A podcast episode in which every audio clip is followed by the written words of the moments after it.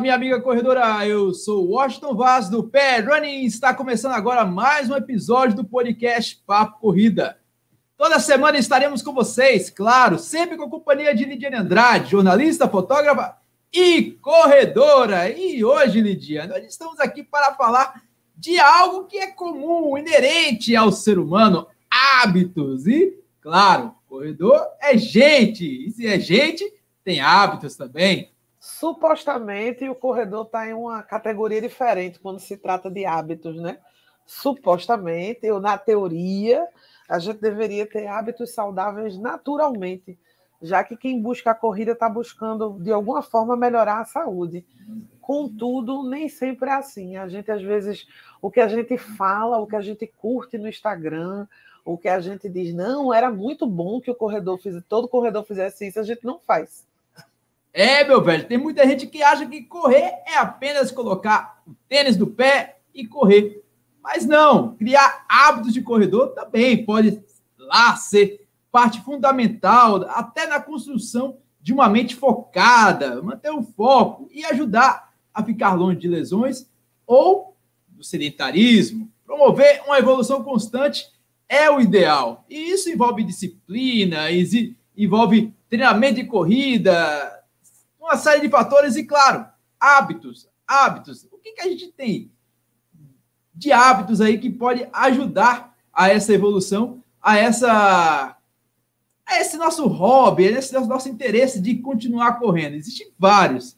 Você vou começar até com o Lidiane. Lidiane, existem hábitos para você nesse, nesse, nesse esporte tão aclamado nesse podcast? Eu tenho alguns, mas primeiras damas. Eu acho que naturalmente, quando a corrida de rua entrou na minha vida, eu mudei meus hábitos de uma forma significativa que fez, me fez prestar atenção que eu era uma pessoa antes de correr e sou outra agora. Algumas coisas, né? Outras eu deveria fazer. Uma delas é o hábito de acordar de manhã cedo, ver o dia amanhecer, uma coisa que eu não fazia há décadas. Coisa de quando eu estudava, quando era da escola, que eu estudava no turno da manhã, aí eu acordava às 5 e meia da manhã, 6 da manhã. Que, na verdade, a gente precisa da, da luz do sol, a gente precisa do produzir vitamina C, vitamina D naturalmente com a luz do sol. Isso é importante. É por isso que as mães têm que dar banho de sol nas crianças de manhã cedo faz bem para a gente e faz bem para o corredor. Mas se você não for obrigado, você não faz. É fato. Então, é um hábito que a corrida me trouxe naturalmente, que eu recomendo a muita gente. Acordar cedo. É, eu, eu geralmente eu faço isso por obrigação, né? As, as corridas acontecem muito cedo, sobretudo no Nordeste que a gente corre. Então, é, acaba sendo obrigação. Se você não gosta de acordar cedo, se você quer virar um corredor, saiba que acordar cedo vai ser uma rotina na sua vida e acabar, vai acabar se tornando um hábito. E tem algumas coisas bastante legais nessa questão de acordar cedo, é que quando as pessoas começam a correr no início da manhã, elas ficam viciadas no sentimento, no sentimento de ter conseguido tanto antes das pessoas acordarem. Afinal, quem já não viu nas redes sociais aí, enquanto você está dormindo, eu estou correndo. Isso é quase uma, um chavão entre os corredores e é motivo de orgulho a pessoa acordar às 4, 5 da manhã para fazer aquele treininho e antes do treino fazer treino de jejum. Tem corredores. Se você acorda cedo e se você acorda cedo e faz um treino de jejum, aí é que você é amostrado mesmo. Tem corredor que fala, eu corri de jejum, como se fosse uma coisa mais estupenda, fantástica e fora da curva. Vou falar para vocês, eu corro, eu corro sem quase nada na barriga, às vezes um cafezinho e tal, mas é algo bacana isso. Eu acho muito bacana. E sem contar que você quando começa a acordar cedo e treinar mais cedo, você meio que ganha uma energia extra através dessas corridas por conta da liberação lá, da endorfina, que dizem tanto. Eu, por exemplo, eu corro toda terça e quinta-feira. Quando eu não corro, o sentimento de cansaço, fadiga é até maior. Quando eu não corro, eu me sinto cansado, preguiçoso. E quando eu corro, eu já chego elétrico no trabalho, animado e já disposto para começar as atividades. Eu acho que isso todo mundo sente quando começa a fazer uma atividade logo cedo e já fica animado para o decorrer do dia. Não sei se você fica assim, Lidia, nessa essa um feito um ursinho carinhoso, algo do tipo assim. Eu acho fantástico é, esse sentimento. É quem comeu um ursinho carinhoso, né? Que fica sorrindo como besta. Eu acho que eu fico mais produtiva. Eu, eu também acho o dia mais longo. Porque que uma pessoa normal que não precisa acordar tão cedo vai acordar umas sete da manhã, seis da manhã para quem trabalha às oito. Quem vai correr antes de trabalhar às três e meia, quatro horas da manhã está em pé. Então, o dia fica extremamente longo. Né? E você fica muito produtivo. Você, às sete horas você já está treinado, tomado café, e já. Aí, para emendar a energia do treino que você chega por um tempo, tem gente que arruma a casa inteira. Eu tenho uma, é, uma amiga minha, Lela, dos amigos que correm, que ela já chega, já volta do treino passando pela padaria, pelo mercado, fazendo a faxina. Às nove horas ela já está com o almoço pronto. Você fica extremamente produtivo porque você ganhou algumas horas do dia. Tira a preguiça do negócio. Que já pede um outro hábito saudável, que esse eu preciso comentar porque é um mau hábito que eu tenho e é difícil, que é ter uma, uma um sono regular, uma qualidade de sono que alguns corredores não têm, que a medicina diz que a gente, isso não sou eu que estou dizendo, é a Organização Mundial de Saúde, que a gente precisa ter entre 6 e 8 horas de sono por dia.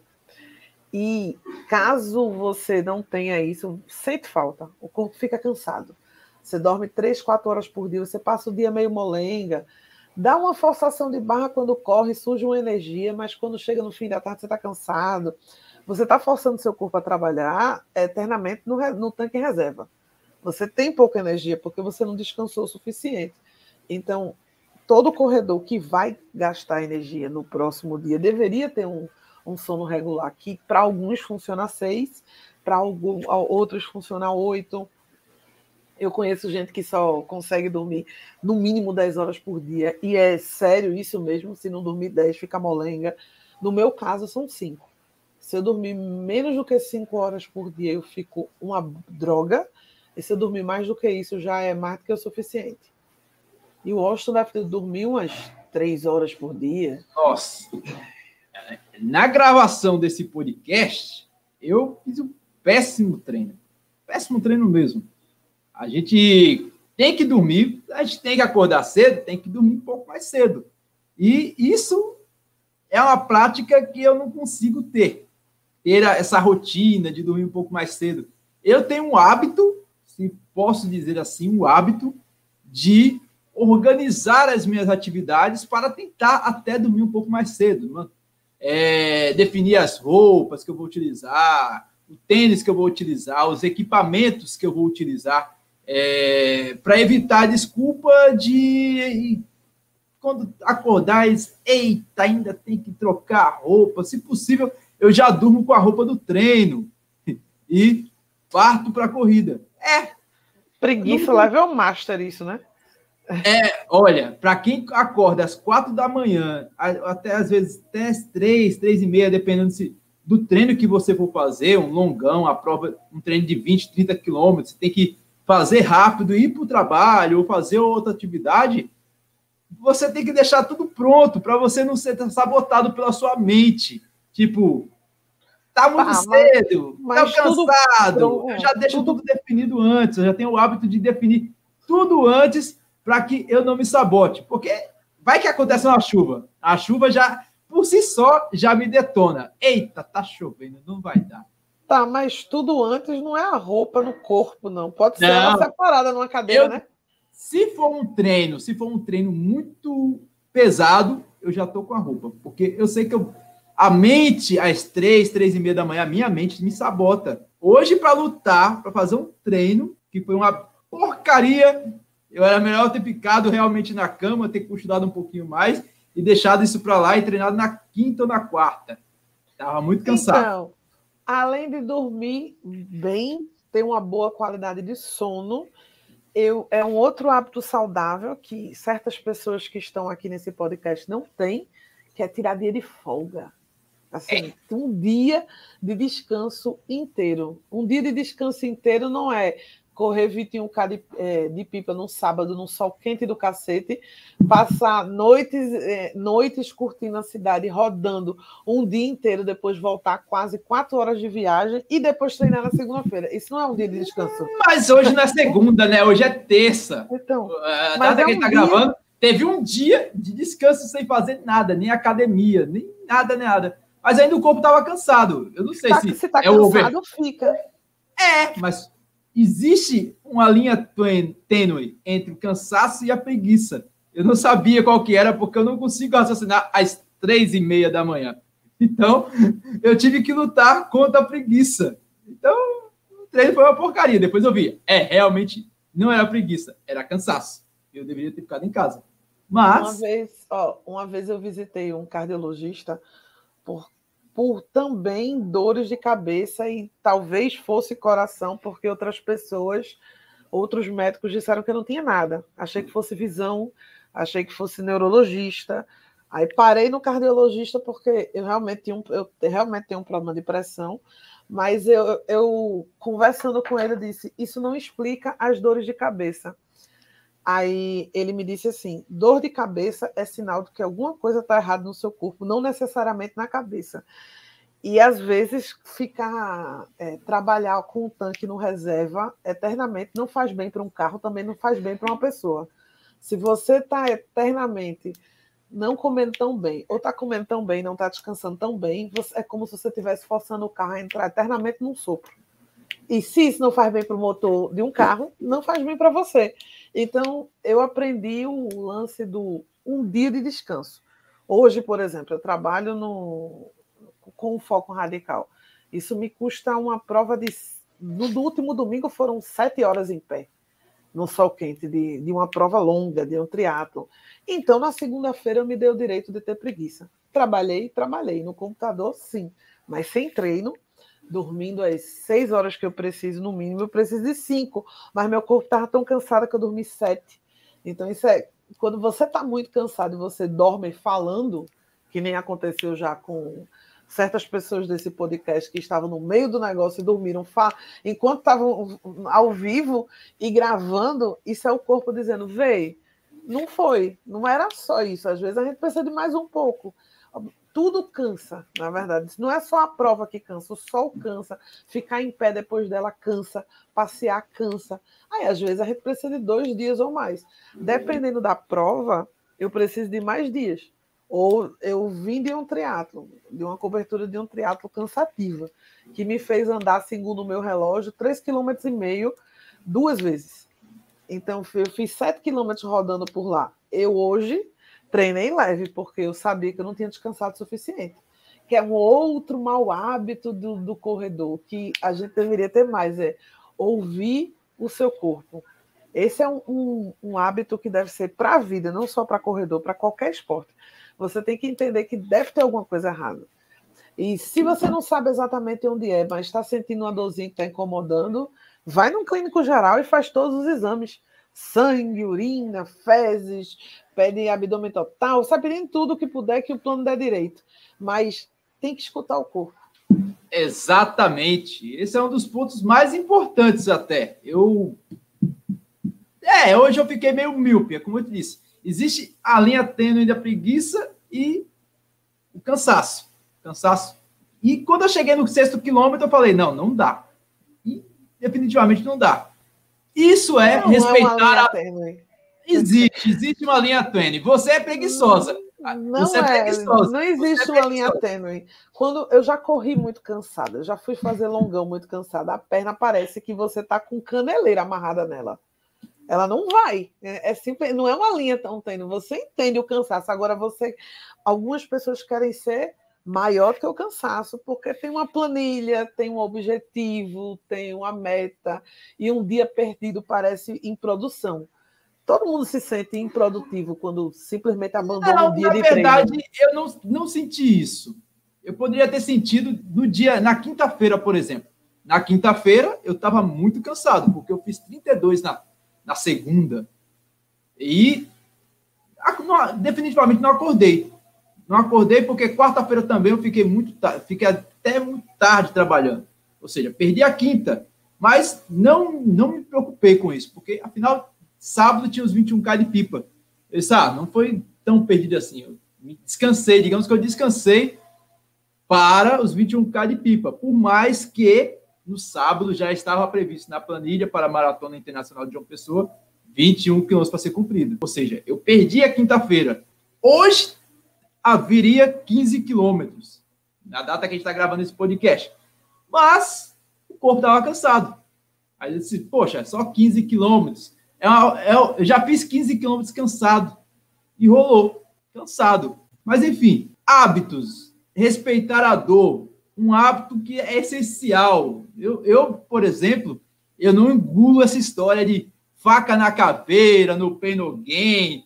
Eu acho até que é importante distinguir os momentos de esforço e superação, momentos de dor. Eu falo isso porque desde o momento que eu fiz a Maratona das Praias lá em 2018, lesionado, e eu fui nessa onda tipo sem dor, é, não há vitória, algo desse no tipo. Pain. É, essas coisas aí. Assim, é muito bonito na teoria, na prática isso pode te causar é, sequelas, às vezes até irreversíveis, ou reversíveis a longo prazo.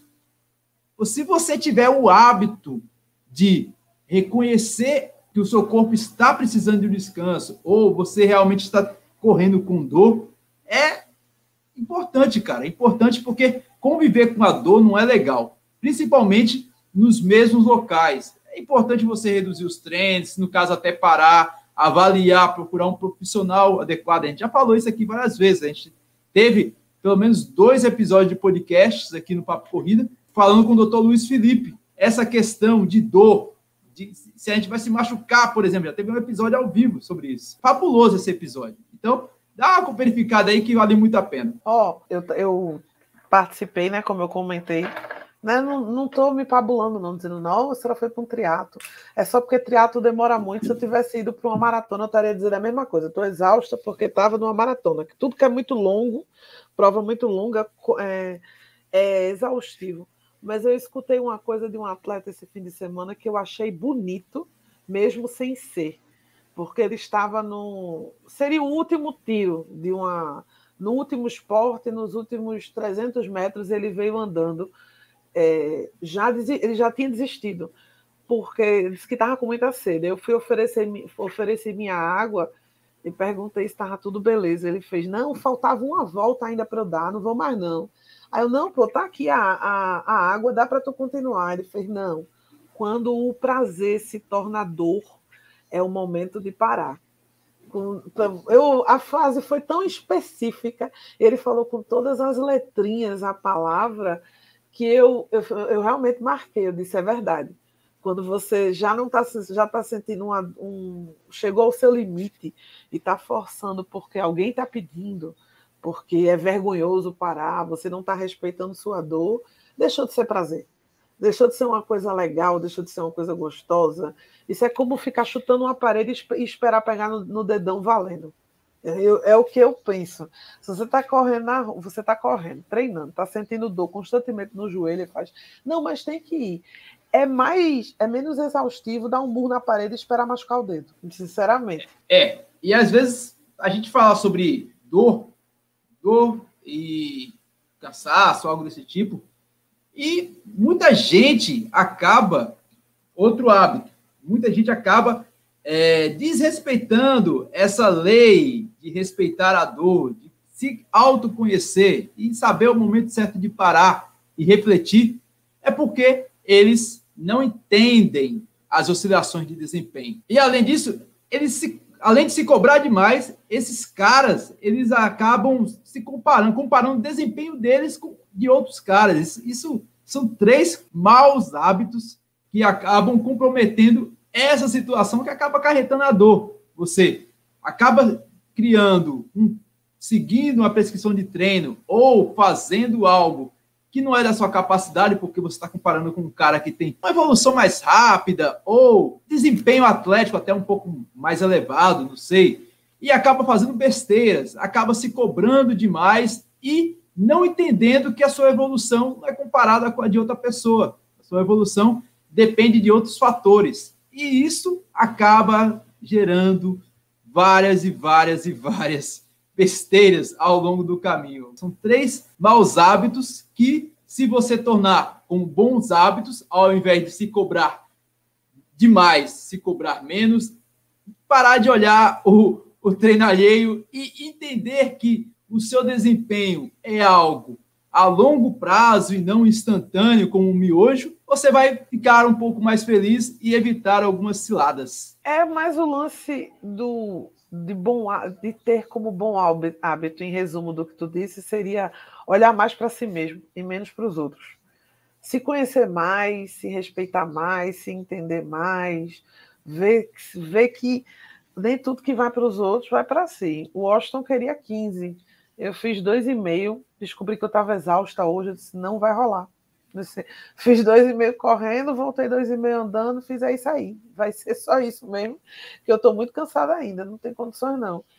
Penso que quanto mais você olha para si, menos você olha para os outros e acaba não se afetando com as postagens da rede social de olha o meu pace, as redes sociais hoje, né? As redes sociais atrapalham bastante nesse sentido. O, é, quer ver é... outra coisa? É, é um, um, outro hábito saudável que eu ia comentar que tem uma relação também, não sei se tão direta com rede social, é se alimentar de acordo com a sua queima calórica e quantidade de exercício. Ou seja, alimentar-se de acordo com o que você precisa. Que isso aí é, envolve também rede social, porque quando você vê algumas coisas que os outros fazem, você quer fazer para si e não corresponde à sua rotina diária. Por, é, se você vê um, um, dá uma olhadinha no Papo Corrida, tem uma foto de um prato de Sandra e de Washington de respeito, de um almoço de respeito, assim, que qualquer pessoa que trabalha numa obra de trabalho braçal dizia, poxa, tamo pau a pau, bicho. Mas depois de uma corrida de aventura, são duas pessoas que treinam regularmente. Depois de, uma, de eventos pesados, Sandra treina três, quatro treinos por dia em fases. Então a queima calórica dela é grande. Aí eu não posso nem querer comer o que a quantidade que ela come e dizer não. Se eles comem, eu também posso comer. Porque aí eu vou virar uma bola, mais do que eu já sou. Mas eu também não posso comer como o doutor Corrida, que é low carb, que eu não aguento. Eu tenho uma certa queima calórica, nem que seja na faxina na minha casa todos os dias, eu tenho uma queima calórica diferente de quem é, é de quem é quase sedentário e que não precisa. Então, a sua dieta é para você. E você precisa realmente consumir o que você precisa. Se você está com, sentindo fome o tempo todo, isso não é dieta. Isso não, não é regime. Existe, lógico, existe adaptação do corpo, existe um tempo de, de que o corpo precisa para entender de que ah, aquele prato de pedreiro ficou para trás. A partir de agora eu estou comendo o que, eu, o que eu realmente preciso. Existe isso. E para achar a quantidade ideal é interessante consultar um nutricionista. Ou talvez baixar um aplicativo de cálculo calórico de, de acordo com as suas atividades. Tem algumas formas de fazer para você achar o quanto você precisa, para não ficar nem entre a dieta com dois ovos e duas folhas de alface, nem entre o prato de Washington depois de uma corrida. Tem um, um meio termo para isso que é o ideal, né? Aquele prato lá foi uma exceção, meu amigo. Já expliquei isso. Rapaz, Aquilo ali é exceção. exceção. não. Eu tenho um grande currículo de viagem aí contigo para dizer que não foi tão a... exceção assim, não. Assim, ah, mas aquele ali estava muito grande, pô. E o prato também era pequeno. Eu foi muito complicado colocar muita salada e colocar carboidrato ali no prato pequeno. A pessoal lá da Dona Benta, me desculpe. Né? Mas o bom, o bom hábito alimentar é metade, né? Nem Não. tanto, nem tanto. Essa nem questão do hábito alimentar, eu, o pessoal muitas vezes fala, Washington, você emagreceu demais durante essa pandemia. Na verdade, eu estou emagrecendo desde. Na verdade, não estou mais emagrecendo, mas a minha fisionomia é de uma pessoa mais magra, principalmente quem lembra do Washington antes da pandemia, ali por volta de, sei lá, setembro de 2019, outubro de 2019. 2020 eu emagreci realmente bastante. Mas foi por conta da corrida? Não, foi por conta da minha mudança, da minha forma de me alimentar. Aí você pode falar, Washington, o que você passou a comer? Eu priorizei comida. Comida. Deixei os industrializados de lado, ainda como bastante coisa industrializada, mas não me abdiquei, não cheguei e falei, você é vilão. tenho prazer, porra, de comer batata frita. Vou comer batata frita. Eu vou fazer o quê? Eu gosto de pão, gosto, mas isso vai me deixar comer pão ou comer menos. Eu comia toda semana, eu como alguns dias da semana ou um dia da semana. E priorizo outras formas de, de energia. Ainda continuo, continuo comendo arroz, continuo comendo feijão. Eu também esse negócio low carb para mim não funciona.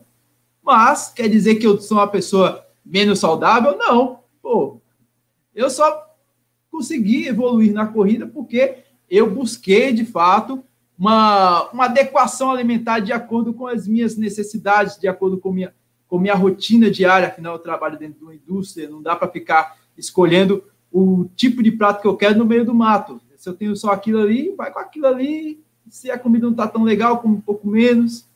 Então, é isso. Mas a alimentação, nesse caso, é muito importante. É, comer mais legumes, uma dieta com baixa caloria, essas coisas assim. Mas eu acho que o melhor de tudo é você procurar, nesse caso, um profissional habilitado, um nutricionista.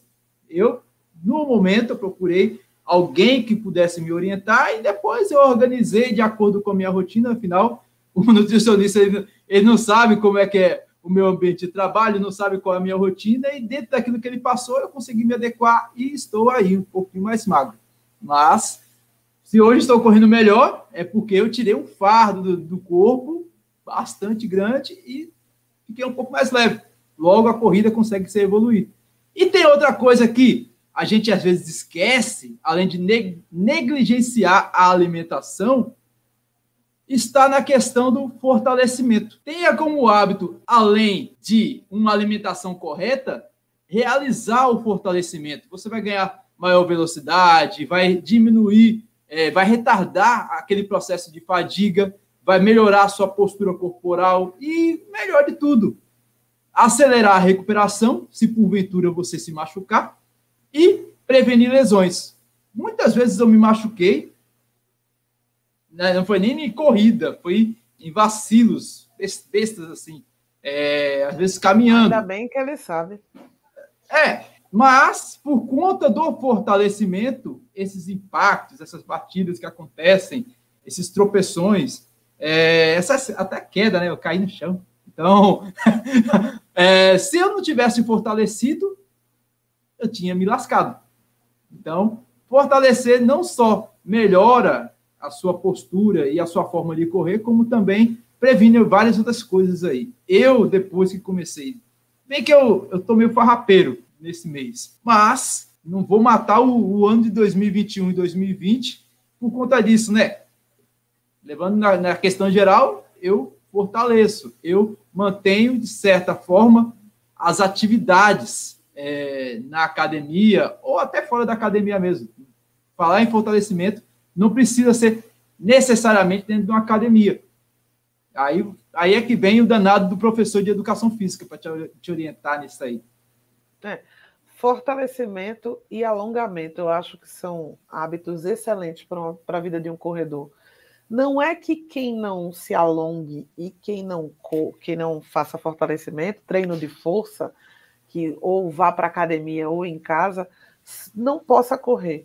Existem muitas pessoas que têm o hábito de, da corrida de rua constante, que já está inserido na rotina da semana e não fazem nenhum dos dois. Mas você tudo tudo que está bom ainda pode ficar melhor. Então você pode evitar certas lesões, você pode melhorar seu desempenho, você pode até pensar em um pódio ou algo do tipo, se você tiver o prepara a preparação certa. Então, eu não conheço nenhum atleta de elite que não tenha o treino de força e o alongamento como constante. Agora, que dá para fazer só a corrida de rua e deixar a academia de lado, dá. Ninguém vai morrer por isso, não. Eu fiz isso por uns três anos. Quando eu descobri que corrida de rua era muito legal, a primeira burrice que eu fiz foi largar a academia. Eu achei que não, não dava muito tempo. E aí, por um tempo, o músculo ainda lembra que tinha aquela forcinha, mas o rendimento vai diminuindo, diminuindo, e você vai sentindo falta do que você tinha na academia. Às vezes você está muito cansado para correr porque tem treino de força, vai estar. Tá mas não significa que é o treino de força que está atrapalhando. É você que não está conseguindo o equilíbrio entre os dois. Inclusive, a gente já falou aqui com o Manu professor Emanuele Medeiros sobre a importância do treino de força lá no comecinho do podcast, que se você está sentindo ruim fazer os dois é porque você não encontrou o equilíbrio perfeito.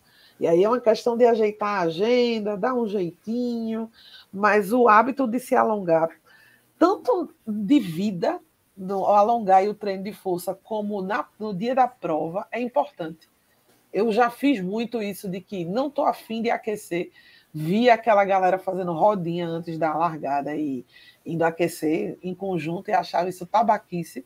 E sempre aqueci no caminho até descobrir que é melhor aquecer antes.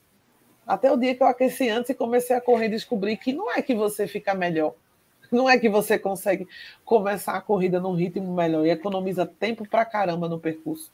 É aquele bom hábito que você sabe testando. Então, se quiser, experimente um dia começar uma corrida alongando, aquecendo antes, para ver a diferença de como é começar direto correndo. E falando em corrida, tem um hábito que pouca gente tem, mas se cobra, que é resultado. Então, eu aconselho colocar na listinha de coisas que você deveria fazer como corredor, que é montar uma estratégia de prova. Já, falando já de, da, da competição em si, do desafio que você vai fazer, seja sozinho ou seja com um técnico, pense um pouquinho antes de se inscrever na corrida, tanto para saber se ela dá para você, como saber o que esperar dela, o que você pode desenvolver nela. Por exemplo, você vai fazer um desafio das serras de 27 quilômetros e você quer chegar, completar isso em três horas. Dá uma olhada para ver se na tua vida cabe treino para esse tipo de tempo. Se você está preparado para esse tipo de percurso, se o seu corpo está preparado para isso, como você pode se preparar para isso? Isso se chama estratégia os melhores maratonistas não decidem hoje que querem fazer uma maratona, não. Eles decidem com um tempo, né? Tem que ter pelo menos umas 16 semanas aí de planejamento. É o que se espera, né? Há quem que resolva em três semanas fazer uma. Já vi, aconteceu, a pessoa terminou. Não terminou bom, não terminou andando direito, não, mas terminou. Mas pode não terminar, né? É complicado. Isso leva a um requisito importante, um dos bons hábitos, que é seguir o seu pró próprio plano de treino. Essa orientação é principalmente para os corredores que gostam de treinar em grupo. É até certa forma muito comum um ali trocar dicas, trocar experiências, é, mas cada um ali tem a sua velocidade, o seu próprio ritmo, tem, tem até a sua melhor forma de treinar. Vezes o cara tá naquele grupinho ali só para para azaração, para descontrair, mas não está treinando de forma séria ali, tá ali só no, no pace paquera. Então, seguir o seu próprio plano de treino é extremamente relevante para que você é, evite lesões, você possa evoluir da forma correta e tenha um planejamento certo para que e você consiga treinar. Boicote, né? É, também. Também. Que os, os, os atletas mais sérios que estão seguindo a planilha direitinho, eu conheço muitos que dizem, ó, eu não vou treinar com vocês hoje no grupo, mas eu vou finalizar meu treino lá. Eu vou partir de tal lugar para finalizar e confraternizar com vocês. Isso Existem é legal. formas de se manter no grupo sem necessariamente se boicotar. Agora, a tendência é que se você for toda semana no treino e seu treino tem que ter um pace específico, uma distância específica, aí quando chega para a galera das duas, uma, ou você vai querer ir com a, a elite do grupo, que são os mais rápidos e vai se forçar o que você não deveria, ou vai bater a preguiça e você faz, vou com o grupo da caminhada, que corre e caminha. Tem, tem milhões de formas dentro de um grupo de não seguir sua própria planilha. Mas dá para fazer. Mas às vezes você vai sacrificar, vai, vai faltar treino de grupo, vai. Eu conheço muita gente que continua no grupo e mesmo assim faz, ó, hoje não vai dar para mim não, que me, é, o dia da planilha é descanso. Vou lá só para o lanche depois do, no final, depois do percurso de vocês. É assim. Se você tem meta, acontece. Não dá para embarcar tudo, não. Há quem consiga fazer tudo, mas é muito difícil. A menos que você esteja um grupo que seja muito parecido com o seu pace teu objetivo, talvez o mais próximo que seja aqui, que algo do tipo, seria o DMTT, que todo mundo quer trilha e todo mundo quer longão. Aí é o que chega mais perto do que seria um objetivo em conjunto. Mas num grupo de 10 pessoas, você consegue ter 10 pacers diferentes, 10 objetivos diferentes. Então, é melhor seguir o seu. Não, não é maldade, não é abandonando os amigos, não. É ser, é ser legal consigo mesmo.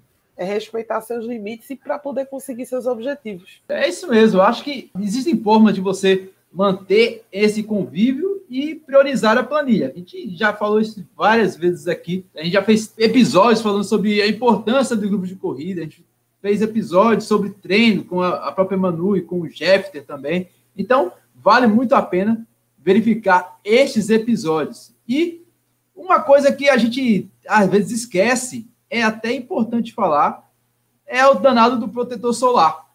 Você usa protetor solar, Lídia? Eita, é. Isso é verdade. Isso é, pela cor que eu tô vendo no vídeo, com certeza tu não usa. Não usei. Lá em Pipa tava aparecendo um, um, sei lá, um crustáceo, um mutante. Nossa, eu fiquei vermelho depois dos 21k de pipa. E eu fiquei eu assustado. Quando, quando vi o vídeo, a gente ficou brincando no final da tarde com a GoPro, fazendo tabaquista. Eu vi o vídeo circular fiquei, que mudou de cor. Eu fiquei vermelho. Eu fiquei vermelho, quase da cor dos 21K de pipa, da camisa dos 21K de pipa. E ali eu me assustei. Mas, claro, o que, que aconteceu? A criança aqui esqueceu de colocar o protetor solar. Isso deveria ser um hábito fundamental, pois o, o ultravioleta provoca rugas, manchas marrons, danos na pele e. Surgimento de espinhas. Surgimento de sinais. E algo eu, que ninguém quer, né? Normalmente, quando eu levo muito sol, tipo agora, que eu levei muito sol, mas eu ainda tive a sorte que alguns atletas olharam para o meu rosto no último fim de semana e disseram: Tu tá muito vermelha, toma um protetor, que tu tá muito. Eu também não gosto muito de chapéu, que atrapalha um pouco. No, no caso da máquina fotográfica. É, é importante também, se quiser ter, se você também não é tão amigo do, é do protetor solar, então seja bom, um bom amigo da viseira, pelo menos. Da viseira, do chapéu que ajude alguma coisa, né? O ideal é os dois. Mas é. não vai ter os dois. Então, pelo menos seja amigo de uma viseira para ajudar o negócio e um óculos de sol de boa eu, qualidade, por favor. Eu não uso óculos. A, a bronca é essa, que eu não consigo usar óculos. Eu não consigo usar óculos. Não, não gosto muito lá de usar chapéu. Às vezes eu uso chapéu só para tirar onda mesmo. E dizer eu usava até de forma errada, botava para trás, porque eu não gosto.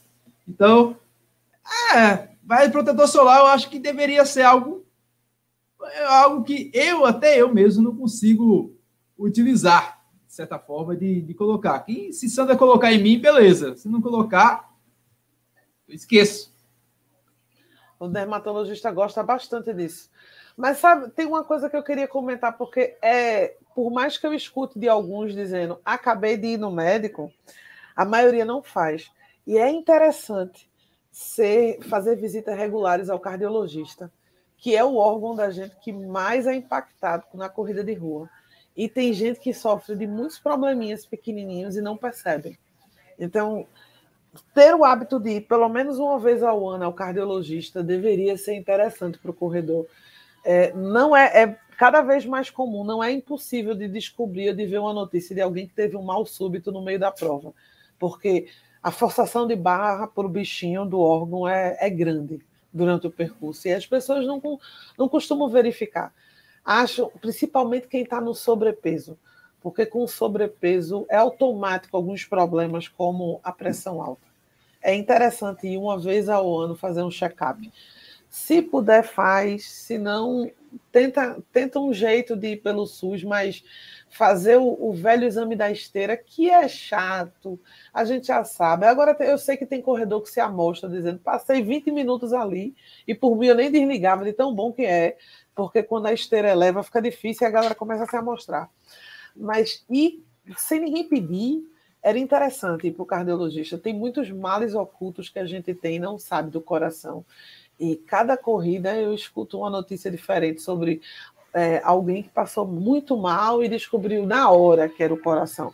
Poderia ter descoberto antes, era só ter é, visitado, feito o exame, aferido a pressão, ir acompanhando. Não, não é que não custa, porque custa tem, nem todo mundo tem um plano de saúde que faça isso de forma fácil. Mas pelo menos a cada um ano e meio, né, vamos dar uma olhadinha, já que a gente usa o coração tanto. E falando em hábitos ainda de saúde, tem, não exagerar é interessante. Não, não forçar mais muita barra, que a gente já falou algumas vezes, é manter o seu limite respeitar o seu limite, isso envolve um dia de descanso, isso envolve, se você sentir dor, ir ao médico, isso envolve também hidratar-se antes da prova e não no dia, é, tomar conta de si. É, é se amar. Eu, eu acho até que é um, um, ato de amor, às vezes. Tem coisa que a gente faz que a gente nem percebe. É, já que a gente está tá no mês de outubro rosa, quer ver uma coisa que faz muito mal para o coração, que poucas pessoas sabem, é o anticoncepcional ele, na verdade, ele mexe com a frequência cardíaca da pessoa. Então, tomar anticoncepcional e ainda correr e sofrer de pressão alta é uma bombinha relógio que pouca gente sabe. Então, custa nada fazer um check-up. vai tomar, quer tomar um remédio agora? Vai perguntar para o médico, não é porque teu amigo disse que ah, eu tomo desse e nada aconteceu comigo, que não vai acontecer com você, não. São coisas simples como um remédio para dor, Torcilax, pode fazer bem para uma pessoa. Eu tomo ibuprofeno e Sandra uma vez tomou um ibuprofeno meu e passou super mal no meio da prova. É um remédio na teoria neutro, né? No, que todo mundo toma para inflamação e dor, mas para mim foi legal e para ela não foi. Então, cada pessoa é uma pessoa, né? É, meu velho, a gente vai chegando quase ao fim do episódio do podcast Papo Corrida e tem vários, vários, vários, vários hábitos que eu listaria aqui. Primeiro, esqueça, meu velho, esqueça essa, essa necessidade de, de procurar desempenho. Se você gosta da corrida, treine por prazer. Eu acho que é o primeiro passo que você tem que levar para a vida. Treine por prazer, corra por prazer, que aí o resto você evolui, desde que você faça da forma correta também. Respeite seus limites, estabeleça metas, leve a sua recuperação a sério, se porventura você se lesionar ou precisar parar. Reconheça as suas conquistas, celebre as suas conquistas, não importa se é pequena, se é grande, se você começou a correr um quilômetro, dois, três, cinco, dez, se você diminuiu o seu tempo um minuto, eu acho bacana isso, você reconhecer a sua evolução. E concentre-se na quantidade, não na quantidade, mas na qualidade, na sua qualidade de vida, não na quantidade de quilômetros que você fez em um único treino, você vai que você participou lá do 100 km do frio, da ultramaratona, foi lá na Ap Rio, correu, chegou no fim, mas se machucou e não correu o restante do ano. Você fez muita quantidade e não se preocupou com você mesmo, você não se respeitou a si mesmo e você não levou em consideração a qualidade, mas sim a quantidade e a amostração, por que não? Então, há vários hábitos que você vai aprendendo no decorrer da vida, inclusive até fazendo besteira. Aí você, eita, fiz besteira. O que, que é a forma correta? A forma correta é essa. O também não... ensina. O eu também ensina. Então, cuidado, meu amigo. Como diz o filósofo, é uma cilada, Bino. Então, e aí, Lidia? só mais um que eu acho muito importante, que quem está ouvindo já está fazendo. É se atualizar, dar uma lida, ver um livro, ver um filme, porque as coisas mudam todo dia. Eu não tenho nem uma década de correr, de corrida de rua, e há uns sete anos atrás, primeiro a gente alongava e depois a gente aquecia para a corrida. Hoje, eu descobri há uns dois anos atrás que o aquecimento dinâmico, que é o que é, corre, já aquece e alongando, é o mais adequado. Então, as coisas mudam. Você pode ter um, uma galera assim, um professor da educação física de 30 anos atrás que tenha todo um método que funcionou, mas a gente tem novidade o tempo todo. Novos é. fones de ouvido, já não se usa mais a abraçadeira que eu comecei a usar para botar o celular, hoje já é coisa antiga. É, relógio eu uso, era eu uso pochete, eu uso pochete porque eu sou cringe. É, então, a moda agora é pochete, porque agora os, os celulares é, já nem precisam estar mais na corrida, na verdade, já que os relógios são autônomos já, né? Antes é. você tinha que ter o um relógio com os dois, ou você tinha que ter um Garmin. Era, não tinha muitas opções para fazer, um Garmin ou um Polar. Hoje a gente tem milhões de marcas que já não eliminam o uso do celular. Assim que você voltar a ficar perto do celular, o Bluetooth já manda meu treino. Já ficou mais fácil. Todo dia tem novidade, todo dia tem método novo, tênis melhores, você, tênis mais baratos, marcas novas surgindo. Então, lê, não custa é um pouquinho de tempo. Se, se não dá para ler a matéria toda, dá uma seguida nos perfis das redes sociais, das publicações, tipo Runners World, revista Com Time. Dá uma olhadinha nas hashtags, vê o que o pessoal está falando sobre corrida para ver novidade e ampliar a cabeça sobre as coisas, sobre novas modalidades, o que é que está surgindo. Trekking eu conheci esse ano, não sabia nem que isso existia na vida. Então, e admito que uma corrida que existe há décadas, eu só aprendi em 2021, no meio de uma pandemia. Não, não tive a oportunidade nem de participar, só de fotografar. Existem outras modalidades que você talvez não conheça. Corrida de aventura, eu só conheci ano passado. Corrida de obstáculo, também só conheci ano passado. Não sabia como funcionava esse tipo de modalidade. Tem novidade, tem livro, tem gente contando história. Lê, vai na internet, busca ajuda, pergunta que podcast tem, só tem o da gente, né? Corredor Irônico está aí, consultório da corrida de, no YouTube está por aí para contar novidade. Sempre tem coisa para aprender.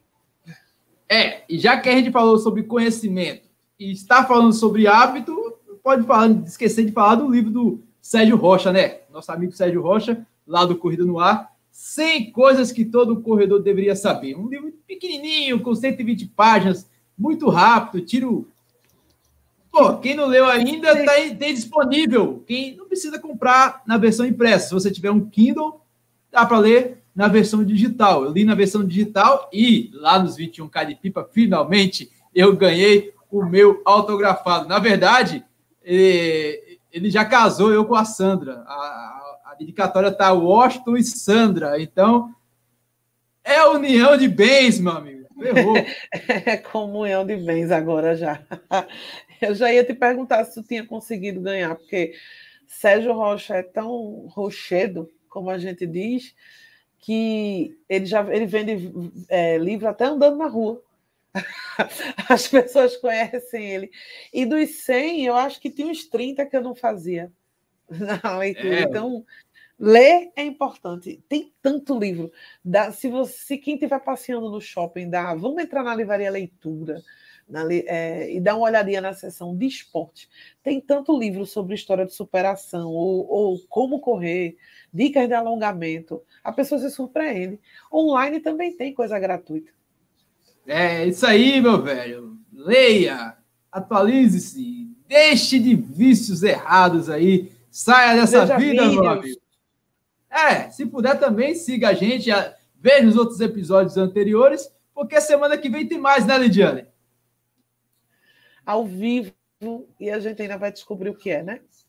É, ele está em processo ainda de baixar o santo para descobrir qual vai ser o próximo papo e quem serão os convidados. É isso mesmo. E você já sabe, meu velho, estamos em todos os aplicativos de podcast disponíveis para Android iOS, Google Podcast, Apple Podcast, Deezer, TuneIn, Resso, Amazon Music e vários outros aí. Se bobear, você encontra o Papo Corrida até na radiola da sua avó. A gente vai ficando por aqui.